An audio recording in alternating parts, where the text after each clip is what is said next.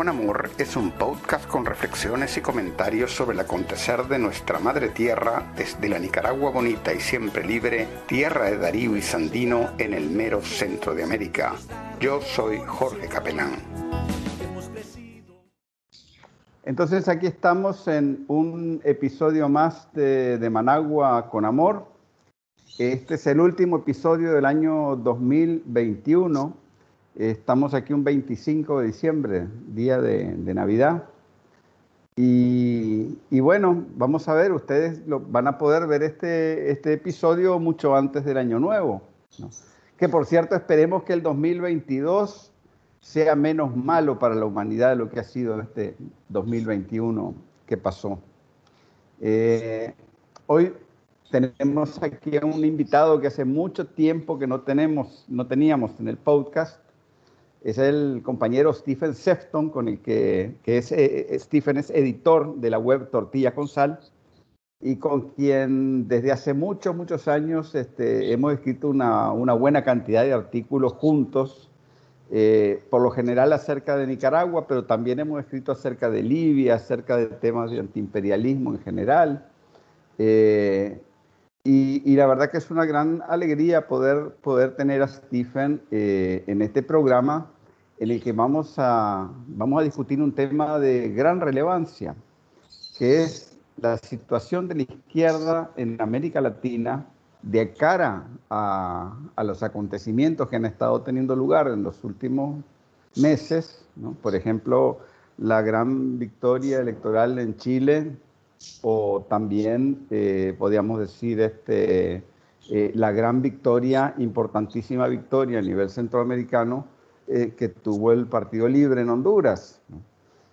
Pero también vamos a hablar acerca de fortalezas y debilidades y de retos y de cuál es la coyuntura global, la situación mundial en la que nos encontramos.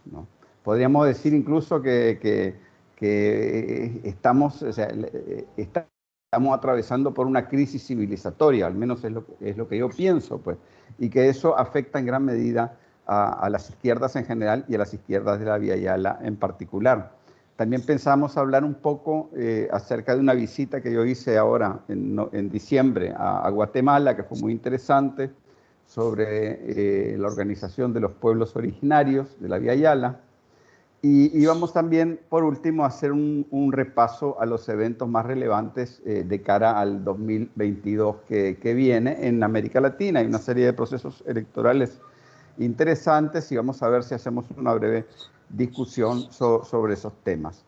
Muy bienvenido, hermano Stephen, a De Managua con Amor. Gracias, Jorge. Estoy muy agradecido que me ha invitado. Y um, yo creo que vamos a tener dificultad para cubrir todo, todo lo que usted ha, bosquejado como el contenido de nuestra conversación. Pero uh, creo que quizás lo más importante es uh, analizar este tema de la, la relevancia de la izquierda A nivel regional en, el contexto global y los aportes que la izquierda puede hacer para uh, lograr finalmente la emancipación de la patria grande um, de las garras del imperialismo norteamericano y, e europeo. Y uh, me alegro que mencionó el, uh, esa entrevista con el compañero Álvaro García Linera, porque eso nos da unas pautas para uh, llegar quizás, quizás no al fondo, pero poder explorar mm. con, con, más claridad mm. um, la naturaleza de los problemas que enfrenta lo que todavía muchos de nosotros llamamos a la izquierda a nivel continental. Y de, mi punto de vista, uh, me gustaría que si usted podría um, darnos quizás un, un, breve resumen de los puntos principales de, del argumento del, del compañero García Linera. Y, y desde mi punto de vista, me gustaría si, si podríamos intentar definir lo que yo llamo uh, las variedades de izquierda que vale la pena querer en este momento histórico en América Latina y el Caribe. Sí, correcto. Este, mira, vamos, empecemos entonces con la, con la entrevista de, de, Álvaro García Linera, que fue, es uno de los marxistas más, más influyentes de América Latina eh, y, que además fue vicepresidente de Bolivia. Y él el 12 de diciembre concedió una entrevista al diario La Jornada eh, en la que eh, básicamente él hace algunos puntos ¿no? acerca de cuál es la situación actual de la izquierda. Él decía, y estoy citando textualmente esa entrevista, ustedes la pueden, este, si ustedes van a buscar en la internet, García Linera, entrevista, la jornada, la van a encontrar. Él decía que el imaginario neoliberal como cultura de masas no ha sido desmontado del todo. Eh, decía también García Linera que la debilidad del progresismo actual, porque él habla mucho en su entrevista del progresismo en general, que yo creo que tal vez es un concepto que podemos también discutir, Dice él que la debilidad del progresismo actual es la falta de una cultura popular de izquierda. O sea que básicamente él lo que afirma es que no hay una cultura popular de izquierda amplia en los movimientos que hay en la región actualmente. Por eso, y voy a seguir este, citando aquí, ¿no? Por eso decía que la cultura neoliberal no ha sido derrotada. Le hemos abierto fisuras, tiene hendiduras, tiene rendijas, pero no ha sido sustituida por un nuevo armazón cultural. ¿Cuándo vas a poder desarmar el armazón cultural neoliberal? Cuando tengas una cultura popular de izquierda, alternativa y radiante, con nuevos ejes de organización de la vida cotidiana. Esa es una de las grandes debilidades del progresismo y algo que explica sus derrotas parciales, porque si lo hubiera logrado, habría tenido un ciclo de largo aliento, de tres, cuatro décadas por lo menos, pero se ha tenido una oleada de 15 años y ahora otra vuelta a renacer. No estoy seguro, dice García Linera, no estoy seguro de que tendrá una vida de unos 15 o 20 años, no. El gran debate de las nuevas estructuras culturales de organización de la vida cotidiana aún no está de tu lado. No tienes todavía en el continente una cultura de izquierdas, una cultura popular radical con narrativas de izquierdas triunfantes. En fin, Stephen, ¿cuál es tu comentario a estas eh, afirmaciones de García Linera? Bueno, obviamente ah, tenemos que hablar de nuestra propia experiencia. Y, ah, y, obviamente nuestra experiencia es aquí en Nicaragua y un poco la región. Y espero que cuando usted um, habla de su visita a Guatemala, su reciente visita a Guatemala, que uh, usted va a poder uh, uh, añadir o, enriquecer um, los puntos que estamos exponiendo aquí con su experiencia de intercambio con nuestras hermanas y hermanos indígenas que encontró en ese encuentro. Pero hablando desde nuestra experiencia en Nicaragua, es obvio que en, gran medida García Linera tiene mucha razón, porque obviamente aquí en Nicaragua, aunque tenemos un proceso revolucionario muy fuerte, todavía hay muchos rasgos de uh, el impacto sobre nuestra cultura de cuáles son ahora, de, los 17 años de neoliberalismo entre 90 y 2006, y también de, uh, los remanentes de esa cultura que persisten todavía y han persistido uh, aquí en Nicaragua, a pesar de uh, un proceso revolucionario muy dinámico, muy activo, que está intentando activar una cultura popular, una cultura, no solamente una cultura popular, pero uh, una economía popular, una sociedad basada en, los rasgos principales de, la vida nacional de, la mayoría empobrecida del país. Y, eso obviamente no es fácil, es, un proceso en desarrollo. Y yo estoy seguro que usted va a estar de acuerdo que, conmigo que durante los primeros 10 uh, años uh, del desarrollo del proyecto revolucionario del sandinismo liderado por nuestro comandante presidente Daniel Ortega y la, nuestra vicepresidente, la compañera Rosario Murillo, habían cosas con que no estábamos de acuerdo, pero había que aceptarlos por todas las complicaciones de la coyuntura que tan compleja de ese periodo. Por ejemplo, yo no estuve de acuerdo um, con uh, la, manera en que uh, los empresarios grandes uh, tenían tanta influencia en el gobierno y en las políticas económicas del gobierno. Pero esa fue mi opinión personal. La realidad es que um, se logró uh, un, ambiente social y económico estable que permitió un, desarrollo y un crecimiento sin paralelo, sin precedentes en la historia de Nicaragua. Uh, y en gran parte, obviamente, al, increíble apoyo de la Venezuela bolivariana, del, uh, liderado por los hermanos el actual presidente Nicolás y nuestro comandante eterno Hugo Chávez. Um, entonces, eh, obviamente, hablando así, estoy eh, expresando la realidad que existen muchas contradicciones y muchas fuerzas sociales que hay que mantener un equilibrio político y económico y social. Y en nuestro caso, en Nicaragua, se aclaró muchísimo, en mi opinión.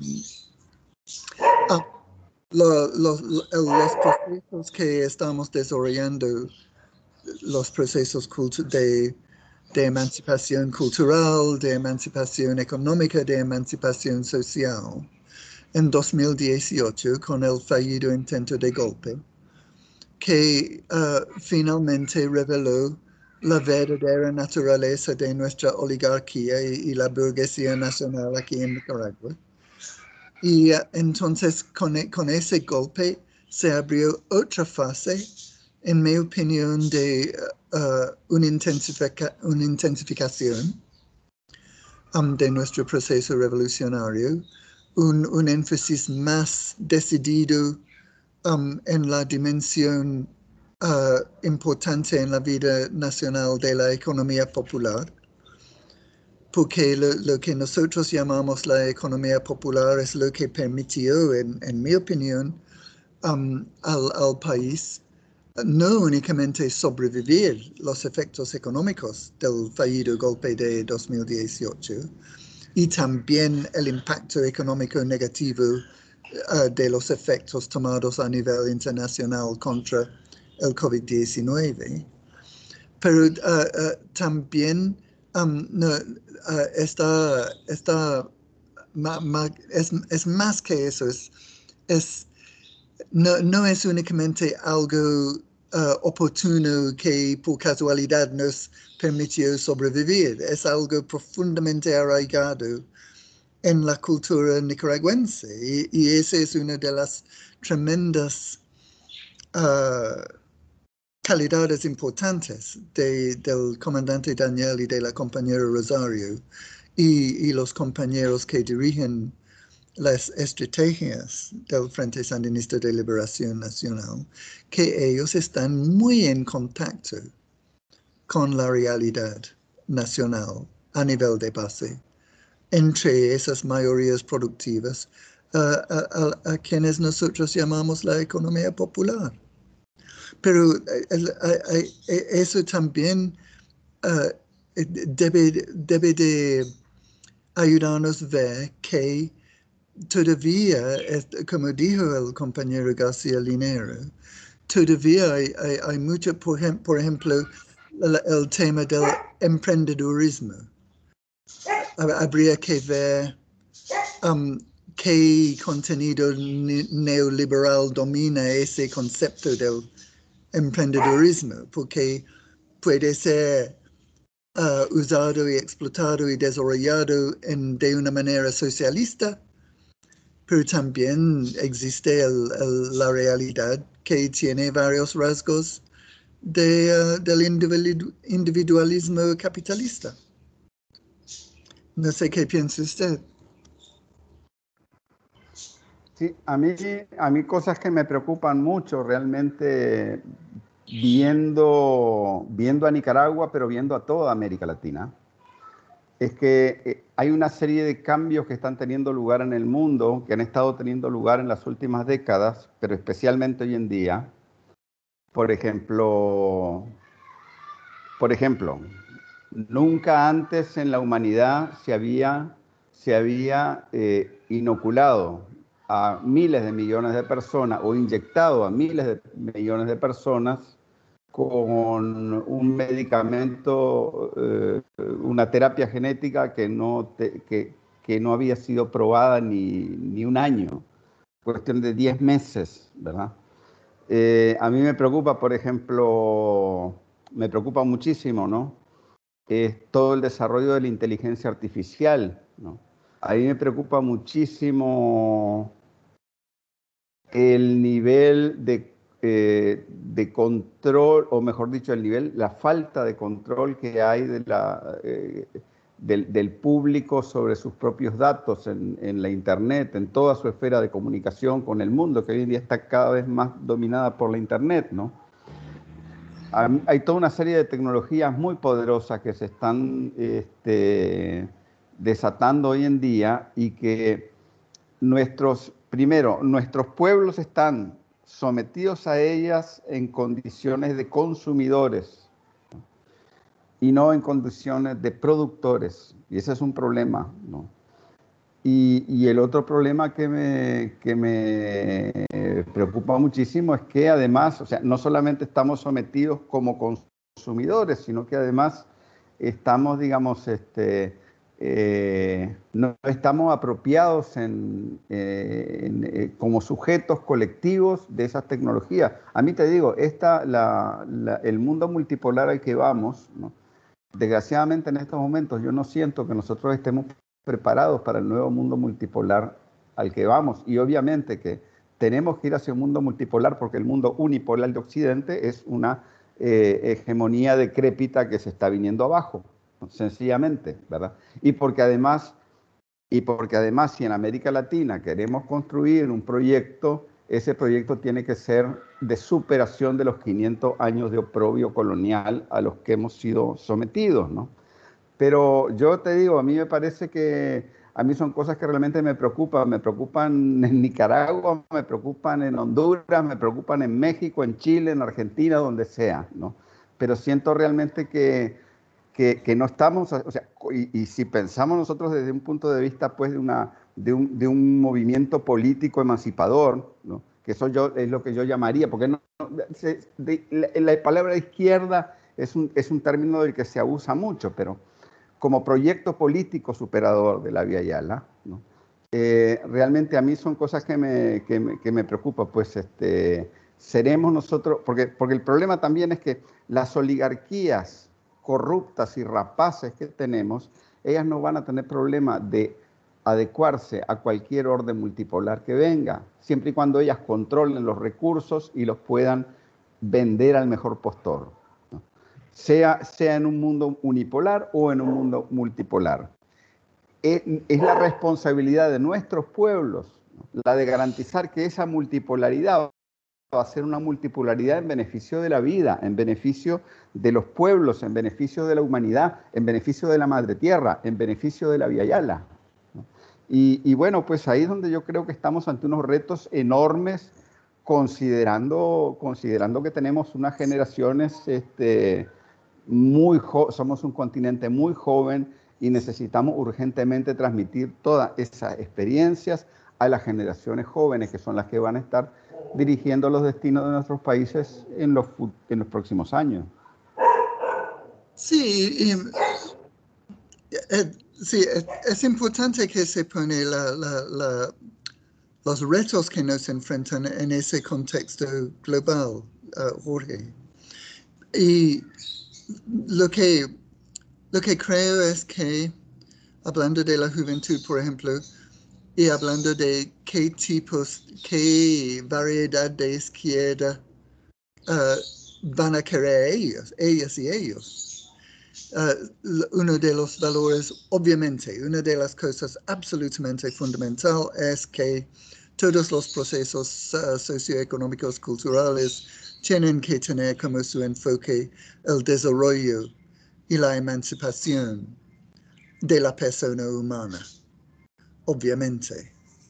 Entonces, en, la medida que nuestros proyectos de uh, revolucionarios de desarrollo social y económico reflejan ese profundo principio y se aleja lo más posible de uh, el principio del capitalismo, que es um, uh, cada quien, ¿cómo se dice? dice? Salva quien puede. ¿Cómo es en, en español?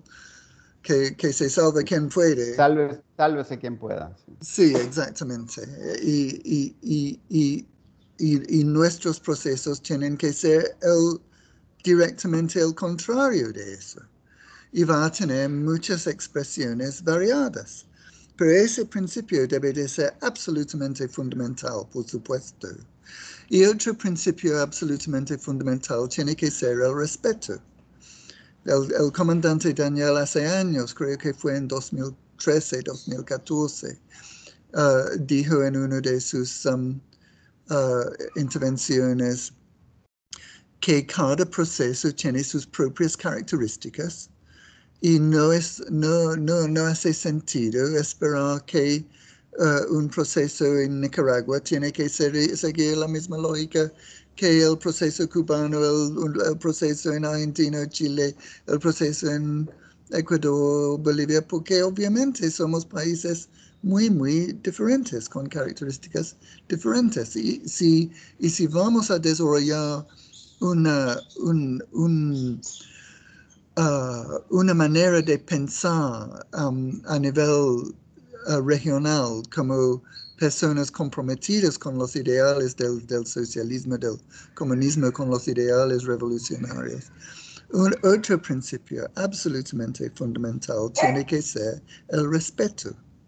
El respeto para la, las ideas diversas que vienen de contextos diferentes.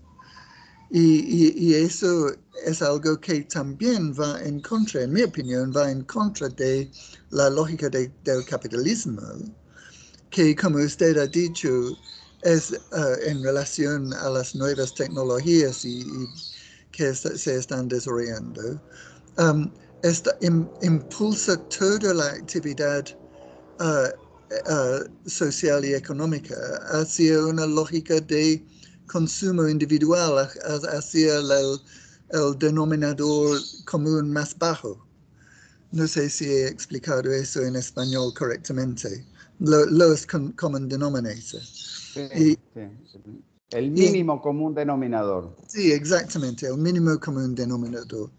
Y, y, esa es la lógica del capitalismo. Y esa no debe de ser la lógica de nuestro socialismo y comunismo revolucionario.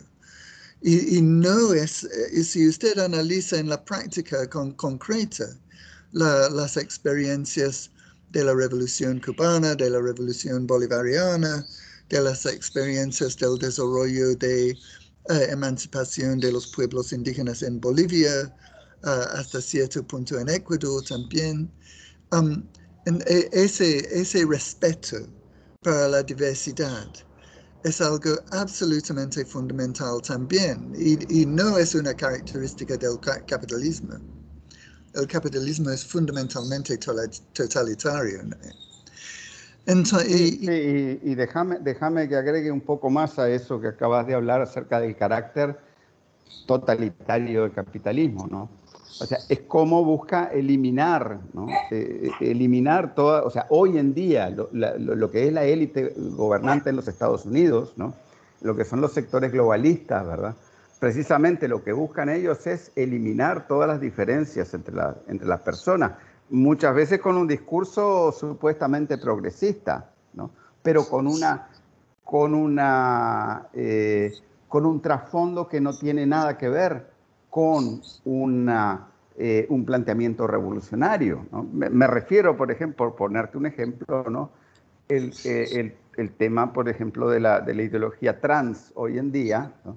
llevada, yo obviamente que estoy, este, eh, apoyo la diversidad sexual, respeto la, las decisiones, creo que deben ser respetadas las decisiones este, eh, que, tomen las personas acerca de su sexualidad y todo eso, me opongo a todo tipo de discriminación, pero lo cierto es que hoy en día se está llevando adelante una política en la que eh, la, se desacopla totalmente el tema de la identidad de género, del sexo, y eso es algo que, está afectando mucho a las mujeres, de hecho, y a los niños también, y, donde se están planteando cosas como, eh, como sucede en Europa, ¿no? donde hay, hay, un, hay un, menor puede ir a una, puede ir a una, en muchos países, puede ir a una autoridad y recibir un permiso para hacerse una operación de cambio de, de, de, sexo sin, sin que haya, o sea, sin que sus padres sepan nada. ¿no? Entonces, realmente el problema, el problema es que una cosa son identidades colectivas formadas ¿no?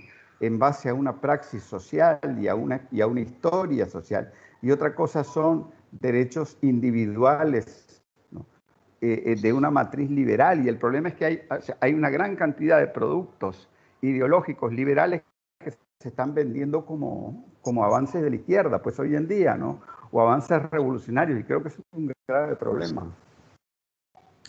Sí, eh, yo estoy también de acuerdo con eso y, se refleja eso también en el pensamiento de, de, de las sociedades socialistas. Um, no, no, sé cómo está esa situación en China, pero me imagino que ni están cerca de llegar a los extremos a, que ha llegado en Europa Occidental y Norteamérica. Y como usted dice, es, eso de la, identidad superficial de, de, de, eh, es una manera en que las autoridades norteamericanos y europeos han explotado los temas uh, de, del racismo, del sexismo, um, para dividir a, a, las clases que quieren oprimir. Y, y, y, eso es algo también que tenemos que tener uh, muy en cuenta aquí cuando estamos uh, interaccionando o, no sé cómo ponerlo, cuando tenemos que hacer con la, nuestros contrapartes de los trabajadores que producen artículos, que producen videos, los trabajadores um, de... yo, siempre pienso en, no me gusta usar la frase intelectuales, porque para mí todos somos trabajadores que producen cosas.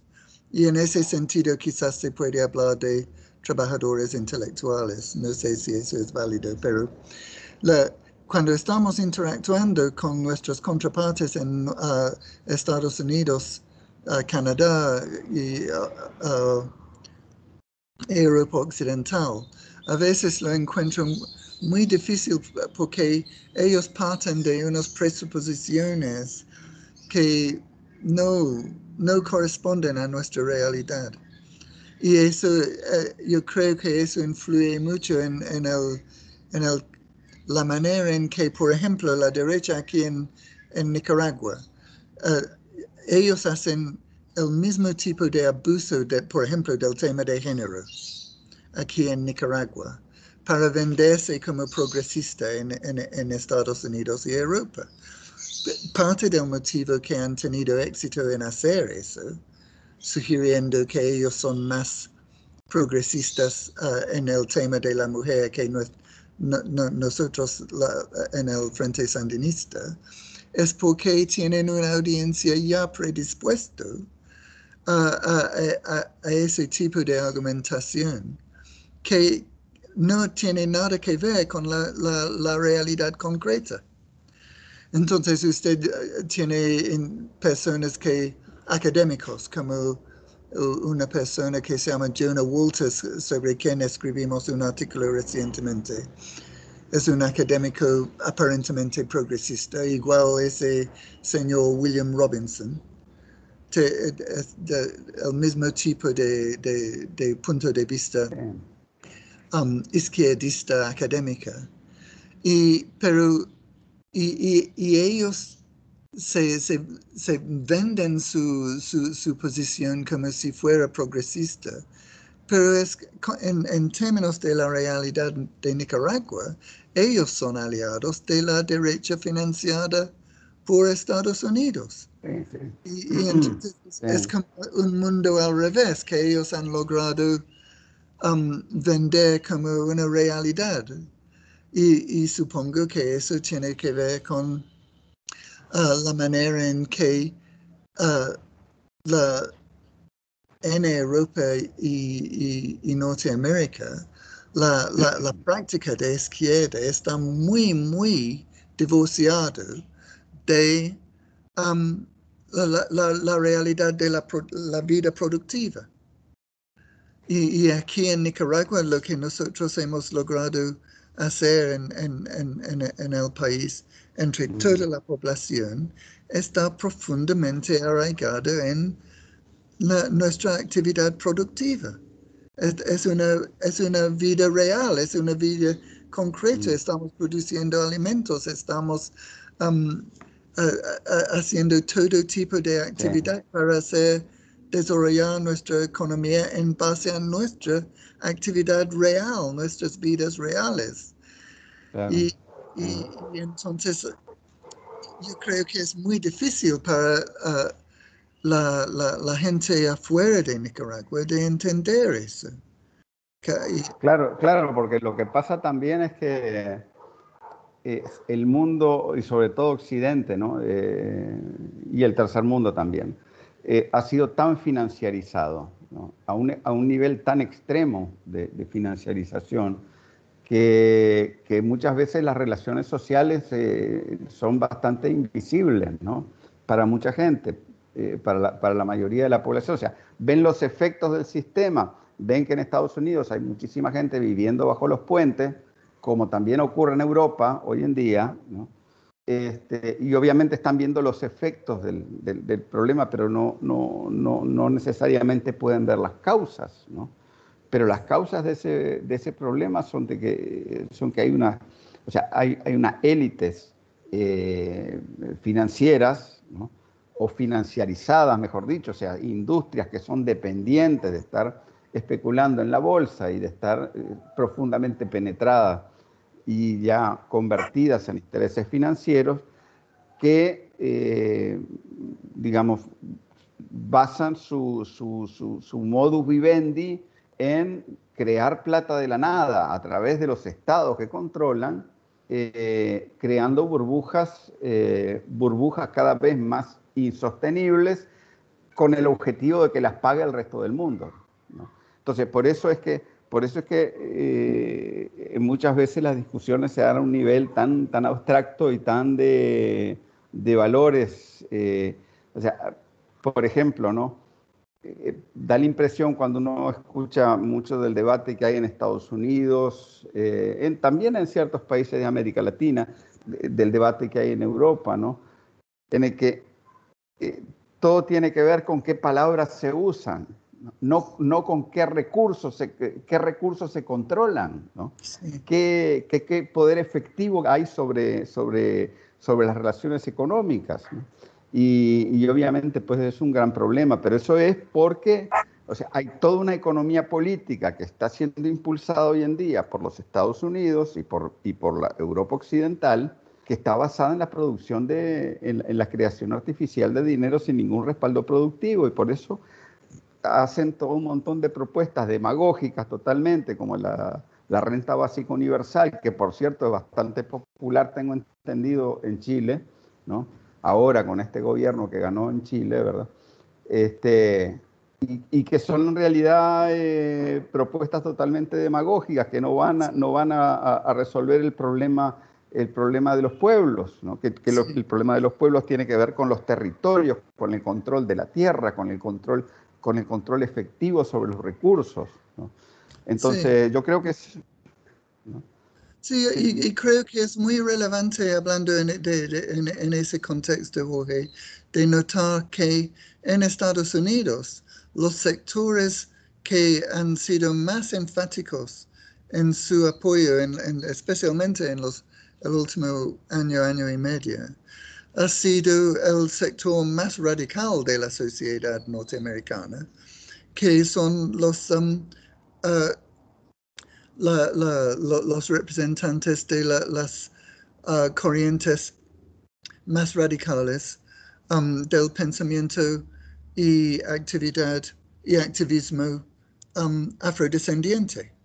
Y, y, creo que eso le, dice mucho de la manera, porque ellos enfrentan una realidad concreta cada día de racismo, de opresión, víctimas de austeridad, la llamada austeridad que en verdad es una represión deliberada económica. Ellos enfrentan esa realidad cada día. Y, cuando esa gente viene aquí, ellos reconocen en lo que pasa aquí en Nicaragua. Es un proceso que para liberar a, la gente uh, que han estado históricamente oprimida por sus condiciones de vida económica y social y cultural. Ellos reconocen eso inmediatamente. Y, yo creo que podría ser uh, relevante en, ese contexto que preguntamos por qué es eso, por, qué, porque ellos enfrentan esa vida, esa realidad en sus vidas concretamente cada día. Entonces, para ellos no hay, no, no se puede uh, equivocarse. Cuando ellos enfrentan nuestra realidad aquí, ellos ven qué estamos haciendo y qué uh, nuestro gobierno y nuestras autoridades y el pueblo entero está haciendo para liberarse de décadas y décadas de um, uh, las secuelas del, imperialismo. Ellos lo reconocen inmediatamente.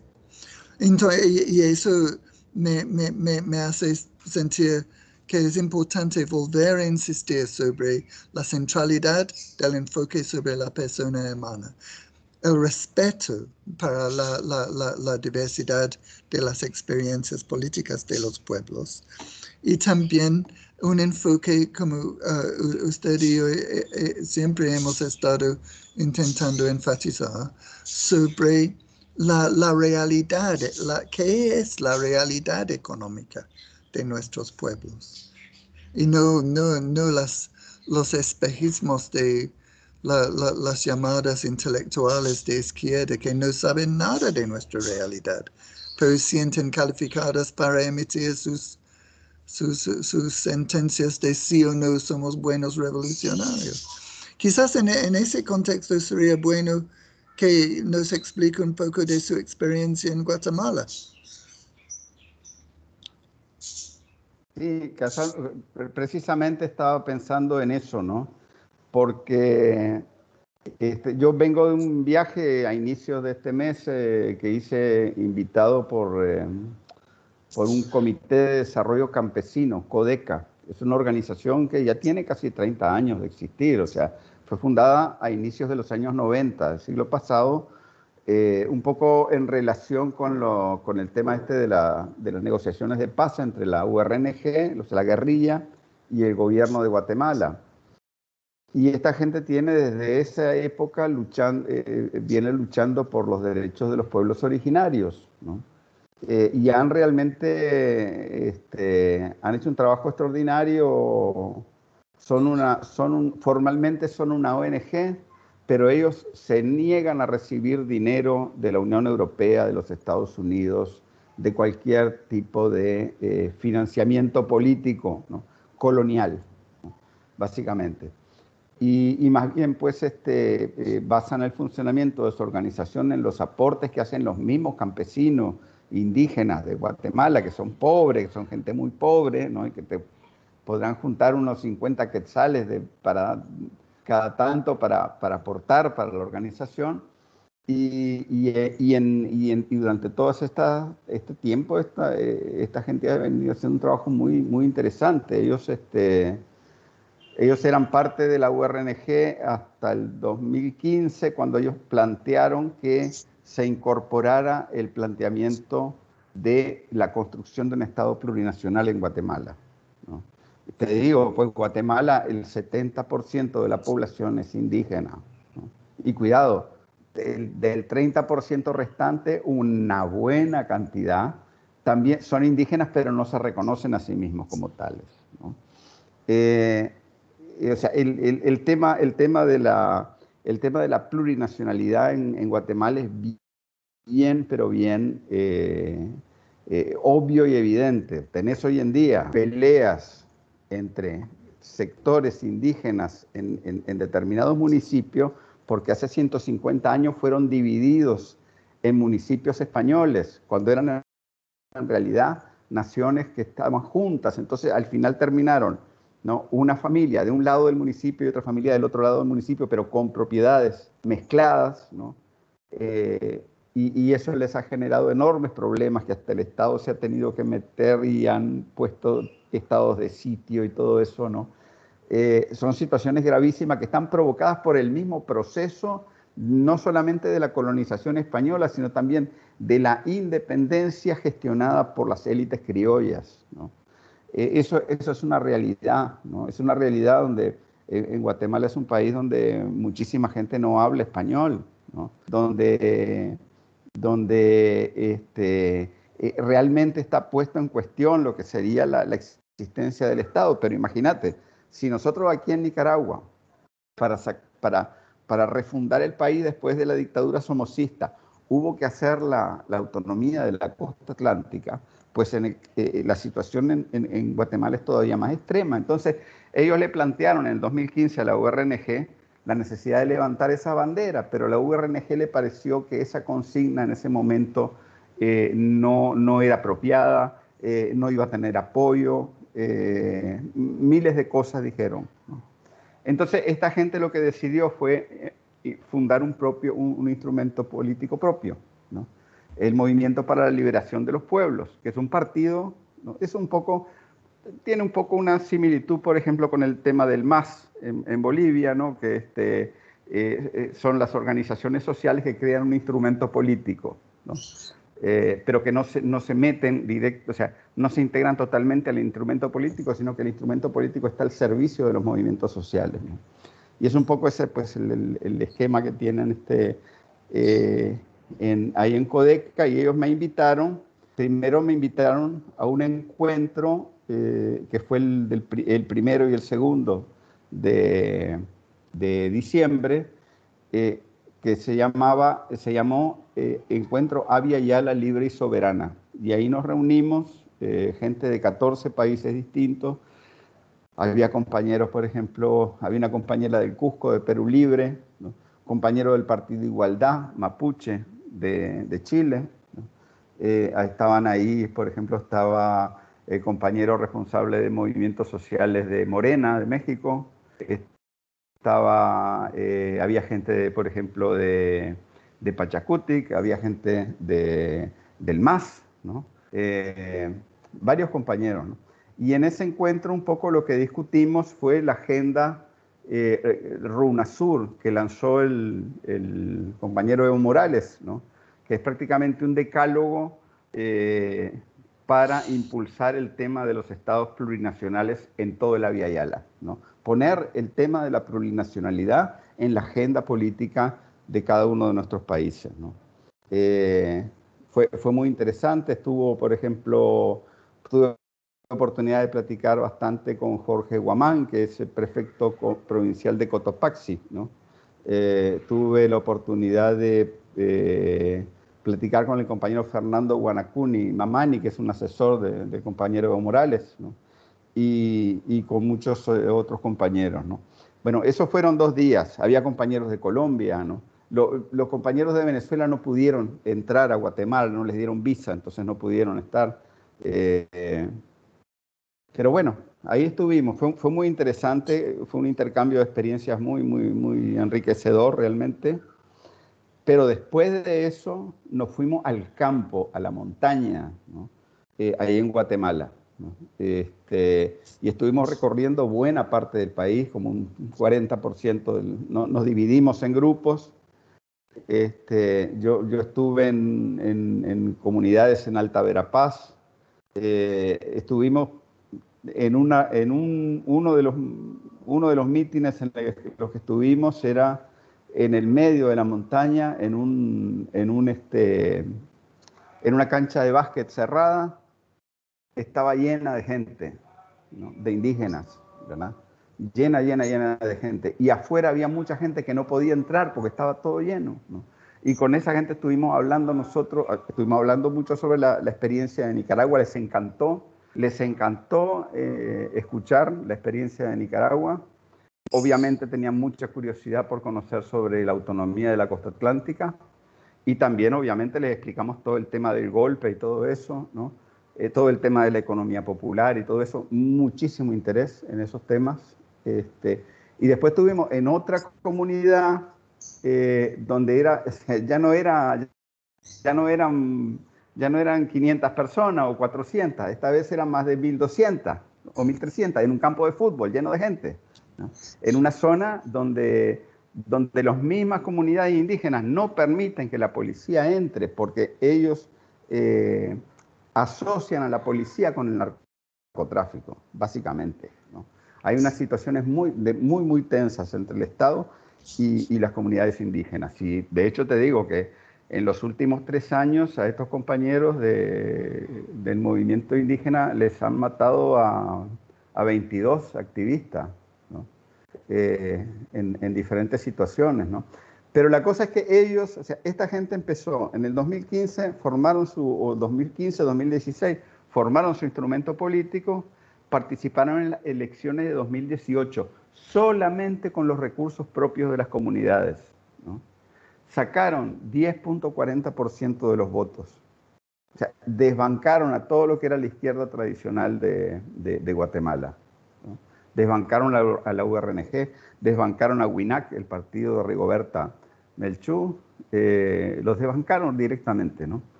Y, bueno, lo más probable, yo, yo calculo pues que de aquí a unos 10 años eh, este, este movimiento va a tener una fuerza fundamental ahí en, ahí en Guatemala, porque además no solo está activo en, en, el, campo, digamos, sino que también en las ciudades donde vive muchísima gente. Entonces, ciertamente que fue toda una experiencia muy, pero muy eh, interesante y, yo te digo que nosotros ¿no? Eh, tenemos que pensar que en América Latina este tema de la plurinacionalidad es central. No vamos a hacer nosotros un proyecto de desarrollo nuestro en función de las necesidades de nuestros pueblos, sino eh, si no tomamos muy en serio el tema de la plurinacionalidad, si no aceptamos que los estados que tenemos son un producto de la colonia y que la independencia nuestra tenía unos, unos gravísimos problemas. ¿no?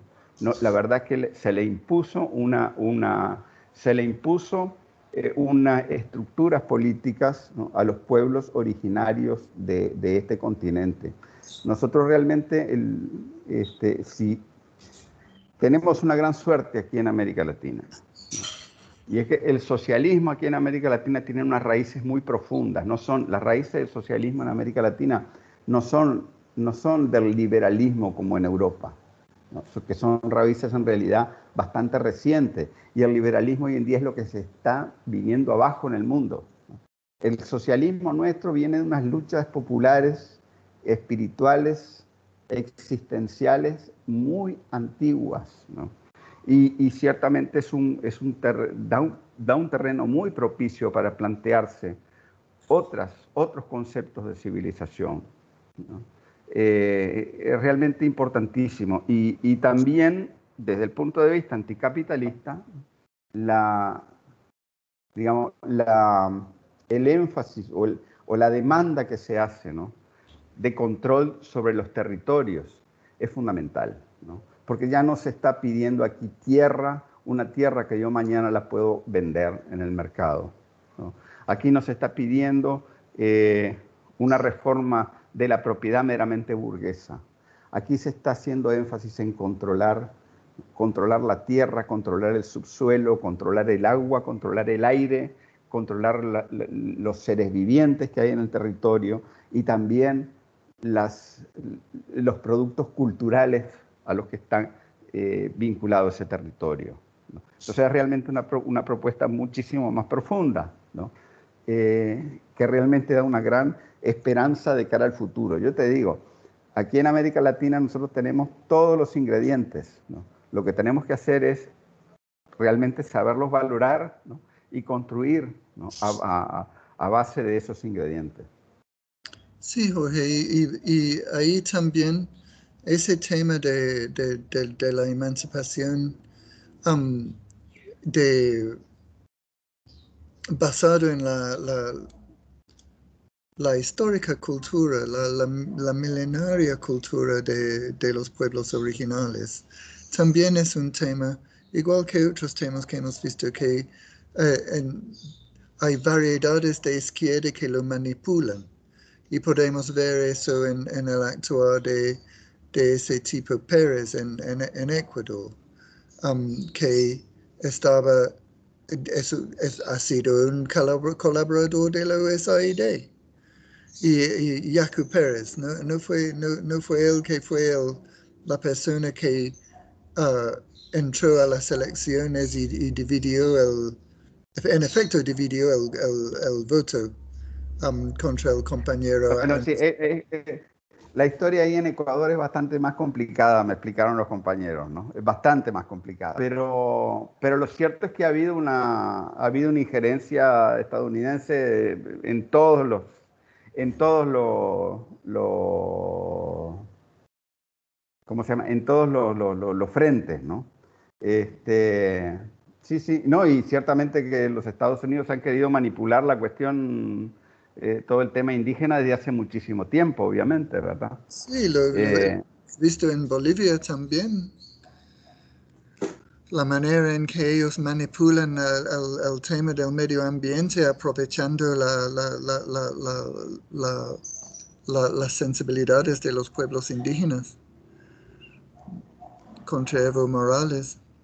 ¿Cómo se llama ese proyecto, el TIPNIS? Sí, sí, sí, sí. Sí, claro. Este, ahora, lo que te digo es que ese, ese tema va a ser central. El tema de la plurinacionalidad va a ser central, ¿no? Y, y realmente eh, eso va a ser una, una, materia de una materia de reflexión a nivel muy, muy amplio, ¿no? a nivel muy, muy profundo de, toda la, de, de, de, todos los movimientos que queramos eh, articular en el futuro. Eh, te digo una cosa, o sea, los países nuestros, los países nuestros tal y como quedaron después de la independencia, tienen estructuras este, que no se corresponden con la realidad. Incluso, por ejemplo, tenés casos de, como en Argentina, que lo, que lo que se hizo fue un genocidio de la población indígena. ¿no? no lo hicieron los españoles, lo hicieron los criollos que habían logrado la independencia. Sí. ¿Entendés? ¿No? Sí. Este, eh, e incluso, por ejemplo, aquí en Nicaragua, todas las leyes contra la vagancia y todo eso que se adoptaron este, en el siglo XIX y todo eso eran en realidad leyes contra los, contra los indígenas, ¿no? Pero, pero ese es realmente un proceso muy interesante, incluso también estando en Guatemala te das cuenta, ¿no? de, de lo cercanas que están las raíces indígenas aquí en todos los demás países de Centroamérica. La, la, única diferencia es que aquí la gran mayoría hablamos español, aquí en Nicaragua, ¿verdad? Pero cuando vos te pones a ver la comida que se come o los nombres de los lugares, ¿no? el tipo de español que se habla, te das cuenta que las raíces indígenas aquí están muy frescas. Lo que pasa es que eh, nos han dicho que no, que no están frescas, pero sí están frescas, ¿entendés? Sí y es realmente muy interesante. Yo creo que eh, es, una. Aquí en Nicaragua ha habido todo un despertar de, de, digamos, bueno, de conocimiento de la historia, de discusión sobre las raíces, ¿no? Y yo creo que ese proceso se va, se va a acelerar aún más ¿no? en el futuro. ¿verdad? Sí, es, es, importante, Jorge, que eh, ese, todo eso despertar sobre la, la extraordinaria um, diversidad um, de, de, de, etnias en nuestros países. Um, ta también eh, tiene que ver con el, tema del respeto y, no, no, únicamente el respeto a la, las diferentes uh, tipos de, desarrollo revolucionario en los diferentes procesos que existen en, en América Latina y el Caribe, pero un respeto fundamental para entender que y tomar la, molestia de descubrir qué es la realidad. Porque, por ejemplo, si uno lee los escritores um, suramericanos, hablan, uh, es cuando escriben sobre América Central. Es muy común que ellos van a escribir uh, uh, artículos extensos, por ejemplo, sobre el tema de la migración um, o, sobre temas del desarrollo regional. Y no, no mencionan a Nicaragua. Y, y, eso me indica a mí que no han tomado la molestia de descubrir qué está pasando aquí. No saben qué está pasando aquí. Pero y, y, y ese, eso, ese, ese es una falta de respeto eh, para sí mismos, como intelectuales, como trabajadores de, de, de intelectuales. Cada uno de nosotros debemos de tener suficiente autoestima para tomar la molestia de descubrir qué es la realidad de, de, sobre qué estamos escribiendo. Pero des, desafortunadamente um, hay muchos compañeros uh, que se se, se autodenominan uh, progresistas o radicales o hasta revolucionarios, que es, escriben sobre no solamente Nicaragua, pero sobre América Central y el Caribe, uh, sin entender el, el, el trasfondo histórico, cultural, todo lo que usted ha estado hablando. De, de, de, que, que, que, es, que es parte del, del despertar que tenemos que, uh, nosotros tenemos que participar en ese despertar. Estuve, uh, uh, en, tuve la, la oportunidad de acompañar a un documentalista de, de ciudadanía británica, pero de origen africano, de Sudán. Um, en, uh, durante el proceso electoral aquí en noviembre. Y, él, y, y ese, él estuvo muy impresionado y, y, muy emocionado cuando lo llevamos a, a visitar a comunidades uh, afrodescendientes ahí en, en alrededor de Bilwi. Fuimos a un lugar que se llama Caratá, que uh, es un, uh, un, un, territorio indígena, uh, parte de, de, del proceso de la autonomía ahí, tiene su propio gobierno territorial y la mayoría de la gente ahí estaban, todos estaban o, o afrodescendiente o mezquito.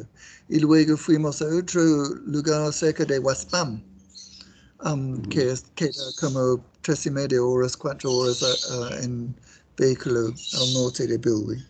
Y, y, en una comunidad que se llama Kisalaya, ahí también mm. él entrevistó a gente afrodescendiente y, y, fue, le abrió sus ojos sobre la verdadera naturaleza de Nicaragua. Nicaragua no es un país um, mestizo, Nicaragua es un país uh, con una cultura multicultural muy rica. Y, eso es cierto de todos los países. En, en Honduras sabemos de la, la, la, la tremendas dificultades que han tenido los, los pueblos garífuna para defenderse. el pueblo garífuna y otros pueblos indígenas, los Lenca, por ejemplo, los Pech, diversos pueblos indígenas y, afrodescendientes en, en, Honduras que han logrado sobrevivir y resistir los, que, ¿cuántos años eran? casi 12 años, 12 años de, de, asalto de, de, un estado um, narcoterrorista. Um, intentando despojarles de, de, sus tierras. Entonces, hay, todas esas experiencias son riquísimas y es, muy interesante que usted ha logrado um, uh, uh, intercambiar con tanta una diversidad de representantes de los pueblos indígenas en Guatemala. Pero eh, para mí es otro tema que uh, es, es, otro aspecto del, del, respeto. Tenemos que tener respeto para nuestras realidades. Y, y, te voy a decir una cosa que este, el, eh, me, prácticamente me pasé toda esa semana hablando con gente, pues, tanto, tanto compañeros este, de los movimientos eh, indígenas de Guatemala como con compañeros este, del resto de América Latina, ¿no? Y fue muy interesante porque el tono, y venía gente, a veces gente con posiciones críticas hacia Nicaragua, ¿no? Pero el tono era totalmente distinto, el tono de la discusión era totalmente distinto de lo que se publica en los medios. Eh, y, en general había un enorme interés por conocer sobre Nicaragua. Y sobre todo, pues estos temas como la, autonomía de la costa atlántica y todo eso, pues este, eh, les parecía algo extraordinario. ¿no? Pero lo que voy es que a nivel de movimientos sociales es más fácil discutir muchas cosas, que tal vez a nivel de partidos hay otras consideraciones que se hacen, ¿no? de tipo más bien electoral y ¿verdad? Este, de que a veces hay ciertos políticos para los que ciertos discursos se vuelven cosas comprometedoras, entonces no quieren, eh, no quieren caer en posiciones muy controversiales, o vaya a saber, ¿verdad? Porque por otro lado también tenemos el caso aquí de líderes como el comandante Hugo Chávez, que jamás tuvo pelos en la lengua, ¿no? Básicamente, ¿verdad? Para, para decir lo que pensaba, pues en términos político. Este, pero ciertamente que yo creo que es una, creo que es un, es un proceso este, el, de, el, proceso del llamamiento que hizo el compañero Evo Morales de irle poniendo, planteando, o sea, poniendo el tema de la plurinacionalidad en la agenda política latinoamericana, creo que es un llamamiento muy importante y obviamente también pues todo el llamamiento que él hace a, a defender a la madre tierra, pues y a defender los recursos naturales y, y, y, a luchar por los territorios de, la, de, los pueblos originarios. Ahora, yo no sé si te parece, podríamos ya empezar a cerrar con algunas perspectivas para el año 2022. ¿no? Pues yo tengo aquí una lista de algunas, una lista no muy larga, de, de eventos políticos en, en, la región que tal vez sería interesante comentar. ¿Qué te parece? Sí, me imagino que van a haber ah, elecciones el próximo año que también van a ser muy importantes, por ejemplo, lo de Brasil. ¿Qué, más, ¿Qué más tiene apuntado? bueno, bueno, si querés vamos, por, vamos así más o menos de un, con un orden cronológico, ¿no? En el primer semestre todavía no se sabe, ¿no? Va a ser la novena cumbre de las Américas y lo digo no porque, no porque a nosotros como Nicaragua nos importen mucho esas cumbres, ¿no? Hoy en día, ¿verdad? Pero sí, obviamente, esa va a ser una coyuntura en la que va a haber una exacerbación de los ataques, ¿no? Contra nosotros, contra Cuba, contra Venezuela, etcétera, etcétera. Esto no se sabe bien qué fecha va a ser, por lo menos yo no he podido eh, eh, ver, darme cuenta de qué fecha va a ser, y el anfitrión esta vez van a ser los Estados Unidos. Así que preparémonos para una orgía. Preparémonos para una orgía de Joe Biden y sus asociados. Sí. En fin, bueno, eso es, no sé si tenés algo ahí que comentar sobre ese tema, ¿no? Eh, bueno, yo solo me acuerdo que la el cumbre de las Américas de Trinidad y Tobago, yo sé que ni, ni, ni me acuerdo si han habido otras cumbres eh, después, pero ah. me, me, acuerdo especialmente de eso porque fue cuando Barack Obama um, se disfrazó de, de, de cordero. Sí, y, y, y, uh, Hugo Chávez, el comandante Hugo Chávez y, um, y um, nuestro comandante Daniel le, le, dieron el beneficio de la duda. Y, uh, hasta cierto punto. Y luego, solo meses después, pasó el golpe en Honduras. Entonces, esas cumbres para mí son, no sé, son una especie...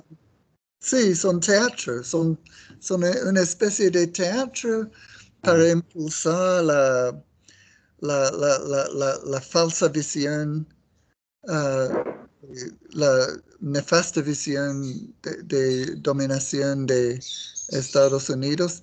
Y, y lo, me imagino que esta vez Biden se va a vestir otra vez como el, el, el, hombre que sufre de porque la gente no lo entiende y ese tipo de cosas. No, es, eh, eh, hay, hay, una, yo creo que, bueno, a mí hay, cosas, a mí hay ciertas cosas que me inquietan. A mí me inquieta cuando, cuando el compañero Andrés Manuel López Obrador en México dice que tenemos que aliarnos con Estados Unidos. Y lo ha vuelto a repetir, ¿verdad? Incluso dice, ¿no? dice él que este, que América Latina tiene que desarrollarse eh, junto con los Estados Unidos. Sería, una, sería una, una, cosa muy mala, muy mala si América Latina se, tiene, escoge un camino propio de desarrollo con toda la inversión china y todo esto que vaya a venir aquí, ¿verdad? Bueno, a mí me preocupan esas cosas porque yo no he visto, no, no veo ninguna prueba empírica de que el imperio vaya a dejar de ser imperio, ¿no? Al contrario, es, lo veo más, todavía más atado ¿no? a la, dinámica colonialista. Sí, la experiencia nuestra es absolutamente contundente. ¿Qué, ¿Qué, ha aportado Estados Unidos en los últimos 50 años al desarrollo social y económico de la región? Absolutamente nada. ha, ha sido una influencia totalmente destructiva. Entonces, y, no sé qué, qué está pensando. Pero, pero, algo, seguramente, no te extrañe que algún regalito envenenado de parte de Estados Unidos venga, ¿no? En la forma de, en la forma de préstamos o de promesas, mejor no de préstamos, de promesas de préstamos, ¿verdad? Pero claro, todo eso con un, este, con un precio sumamente oneroso para nuestros pueblos, ¿no? Sí, en términos de independencia económica, etcétera. Sí, es, es absurdo de, de uh, del uh, presidente López Obrador de intentar uh, poner a Estados Unidos como una posible contraparte de buena fe, de buena voluntad. Es absurdo.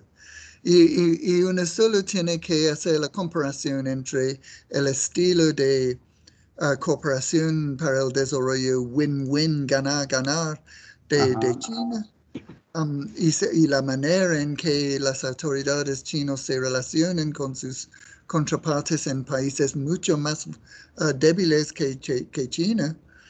Y, ellos los tratan con respeto. Y volvemos al tema del respeto. en, en, Estados Unidos las autoridades no tienen la menor, el menor respeto para uh, los pueblos uh, de América Latina y el Caribe son, son su, ¿cómo se le dicen? Patio trasero. Patio trasero, sí. Este, bueno, entonces vamos a ver la, otra, otra coyuntura importante que se viene en marzo y mayo. y estamos hablando de Colombia. El 13 de marzo son las elecciones generales, o sea, generales, elecciones al, al, Parlamento y elecciones eh, de gobernadores y este, alcaldes y todo eso, ¿no? Y el 29 de mayo son las elecciones presidenciales. Y no sé, pues, no sé si vos están, eh, más informado que yo, por lo que he visto, pues yo creo que va a haber, creo que va a haber cambios ahí en Colombia, pero después yo te digo que no me hago muchas ilusiones con Petro, ¿no? Eh, no, no, es, es, un poco parecido a, es un poco parecido la,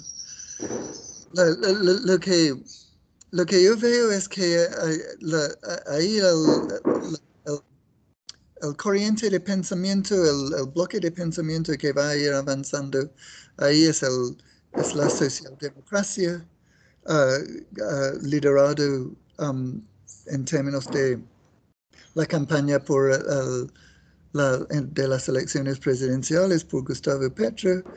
Um, lo, lo, sería importante si esas fuerzas llegan al gobierno pero eh, más que todo para, el pueblo colombiano, porque a nivel interno Colombia es un desastre para, su población. Y, pero podría ser el inicio de, un cambio más profundo. No, no, yo no veo que van a haber cambios profundos como resultado de estas elecciones, pero podría ser el inicio de un proceso de cambio muy importante, especialmente si hay un contundente derrota de las fuerzas de los narcoterroristas como um, Alvaro Uribe, uh, Duque y esa gente. Entonces, en, ese sentido podría ser muy importante, más que todo, para el bienestar y la vida de, la población colombiana. Mm. Eh, bueno, otra elección importante que se viene eh, e, es en el segundo semestre, no está establecida la fecha, van a ser las elecciones en Haití. Ellos este, ya deben, deben eh, en el segundo semestre deben, deben este, realizar elecciones, pero no las han, este, no las han programado por todo el problema político que tienen ellos. No se sabe tampoco si habrán, ¿no? Con todo el, caos interno que tienen este, a nivel político. No, y ahí hay, otro resultado de la intervención norteamericana, esta vez um, con Estados Unidos acompañados uh, muy de una manera importante por Canadá. Mm. Y, obviamente uh, en alianza con el, gobierno, los europeos, principalmente el gobierno de Francia. Y ahí usted tiene en Estados Unidos y Francia los, los dos poderes que han destruido a, Haití durante más de 200 años. Desde, desde su uh, emancipación e independencia. y más, más, hablando de una manera más específica, usted tiene un ejemplo de que Haití es lo que Estados Unidos quiere para lo demás de la región. Honduras, Honduras iba rumbo a ser una situación muy parecida a lo de Haití, pero gracias a Dios, Libre ganó las elecciones, Omar ganó y ahora hay otro, otro otra oportunidad para una emancipación verdadera para el pueblo hondureño. Pero bajo, las circunstancias que existen en este momento, yo no veo ningún futuro para ah, un, movimiento verdaderamente independiente que, va a poder tomar el, por lo menos el asumir el, gobierno, quizás no tomar el poder. Pero sí, el problema es que no lo, no, pero sí, o sea, sí hay un movimiento popular bastante fuerte, si vos querés, pero no, no lo van a dejar gobernar. No, no, o sea, e, e, en, Haití está prohibido que llegue al poder nadie que represente los intereses populares. Entonces, sí. Eh, ahí, está el veto, el veto de Estados Unidos y el veto de Francia. Sí. Eh, bueno, después tenemos el 2, de, el 2 de octubre las elecciones en Brasil, que yo yo la verdad es que desde ya apostaría, me parece que va a ganar Lula en lo personal, porque tiene, tiene todos los favores, o sea, la verdad es que eh, eh, no solamente tiene las encuestas a su favor, sino que también tiene el visto bueno de los mismos Estados Unidos. Eh, porque, porque Bolsonaro se ha, ellos se han peleado hasta con los propios Estados Unidos, ¿no? Sí. Entonces, eh, creo que va a ganar Lula. Cuánto poder él lo, vaya, a tener está por verse realmente para poder cambiar las cosas. Sí, yo, veo difícil que va a poder tomar el, las mismas políticas que él, promovía en, a nivel global con el, con el BRICS. Lo veo muy difícil, porque como usted dice, aunque Bolsonaro, por su relación con el antiguo presidente Donald Trump, no ha tenido una buena relación con Estados Unidos y las autoridades actuales del Partido Demócrata. Um, e, eso no quiere decir que Lula va a estar en, la, posición de poder uh, defender los intereses nacionales, como por ejemplo el tema de las reservas del petróleo en el pre-sal. eso, eso, es un tema, lo veo muy difícil uh, para revertir, ¿no? De revertir eso. Hay un montón de temas que no creo que él va a poder revertir. Quizás le van a permitir volver a, implementar sus políticas exitosas de reducción de, pobreza en Brasil, pero me imagino que a nivel doméstico y a nivel exterior, él va a tener muchas más restricciones mm. en su actuar que en sus uh, periodos de gobierno anteriores. Y bueno, por último, tenemos en noviembre, el 8 de noviembre, las elecciones legislativas de medio término en Estados Unidos. Bueno, eh, yo, no creo, yo creo, yo creo que los republicanos van a, van a, tener un excelente resultado, porque la, frustración de, la mayoría de las personas en Estados Unidos con, estoy hablando de la, mayoría trabajador, obviamente, y también algunos sectores de la clase media. Pero el desastre del manejo de parte de Joe Biden del, uh, del reto del COVID-19 le, le, va a perjudicar grandemente en esas elecciones mm. al, fin del próximo año. Lo único, lo único que lo podría salvar es si um, él logre reactivar la economía estadounidense entre aquí y um, noviembre del próximo año, pero lo veo muy complicado porque hay tantas, hay tantas fuerzas. La, ellos pensaban que la, las la, inflación que han sentido la gente últimamente iba a ser transitoria, pero hay señales que no va a ser así. Y, si, la inflación sigue perjudicando la, vida diaria de la mayoría de la población en Estados Unidos, eh, los republicanos van a ganar, pero obviamente no, no van a hacer ninguna diferencia. Eh, es únicamente un cambio de de, de, de fachada. retórica, sí, de fachada, sí, sí, sí, sí.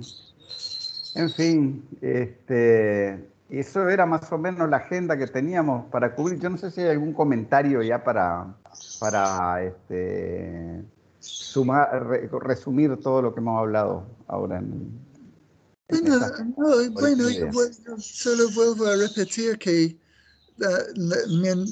sin, nuestros movimientos revolucionarios y, socialistas en um, América Latina y el Caribe logran mantener su enfoque uh, sobre el, desarrollo del, potencial de la persona humana.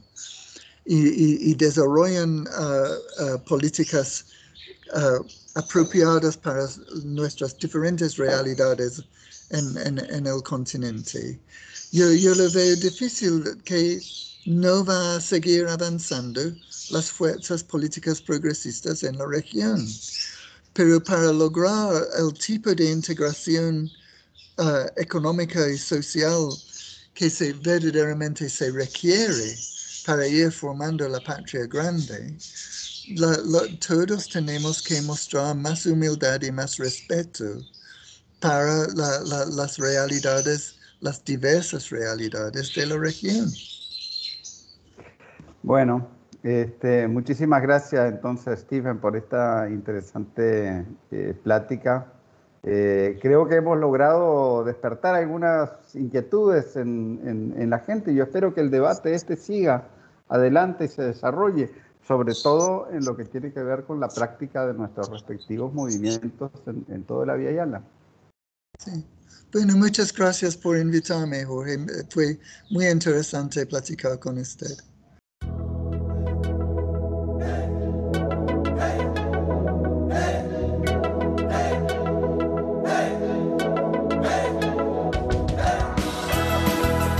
Este ha sido otro episodio del podcast de Managua con Amor. Más temprano que tarde estaremos de regreso con reflexiones y comentarios sobre el acontecer de nuestra madre tierra desde la Nicaragua bonita y siempre libre, tierra de Darío y Sandino en el mero centro de América.